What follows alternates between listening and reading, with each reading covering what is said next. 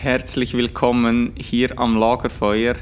Wunderschön, dass du wieder dabei bist und mir hier am Feuer Gesellschaft leistest und dir die Zeit nimmst, dich wieder für die neue Woche inspirieren zu lassen. Und ich kann dir versprechen, es wird sich lohnen. Ich erzähle dir heute nämlich diese Geschichte, die mich selber unglaublich berührt hat, als ich sie zum ersten Mal gehört habe. Und wenn ich es richtig im Kopf habe, war es sogar die allererste Zen-Geschichte oder besser gesagt buddhistische Geschichte, die ich in meinem Leben gehört habe.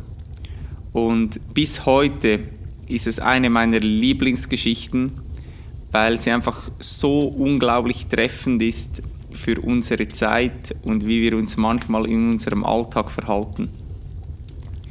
Also lehn dich zurück und ja, genieße die heutige inspirierende Lagerfeuergeschichte. Zwei Zen-Mönche wollten gerade einen Fluss überqueren, als sie auf eine sehr junge und schöne Frau trafen, die den Fluss ebenfalls überqueren wollte, aber Angst vor dem Wasser hatte. Einer der beiden Mönche nahm sie kurzerhand auf seine Schultern und trug sie ans andere Ufer. Der andere Mönch war wütend.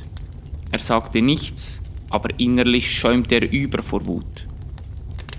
Einem buddhistischen Mönch war es verboten, eine Frau zu berühren, und dieser Mönch hatte sie nicht nur berührt, sondern hatte sie sich über seine Schultern gelegt. Schweigend gingen sie ihres Weges. Als sie im Kloster ankamen, wandte sich der wütende Mönch schließlich an den anderen und fauchte. Ich werde das unserem Meister melden.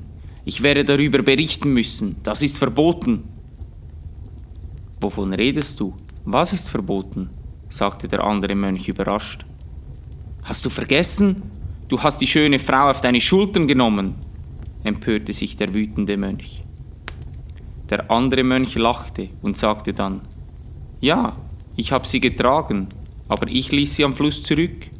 Du trägst sie immer noch mit dir herum. In diesem Sinne wünsche ich dir eine ganz, ganz tolle Woche Falls dir diese Geschichte gefallen hat, teile sie gerne mit einem Menschen, der dir am Herzen liegt, um ihn auch ein bisschen zu inspirieren für den Wochenstart. Und frage dich immer wieder, auch in deinem Alltag, was trägst du noch mit dir herum, was du schon längst hättest hinter dir lassen oder abstellen können. Ich freue mich, wenn wir uns nächste Woche hier am Lagerfeuer wieder treffen und bis dahin, hau rein.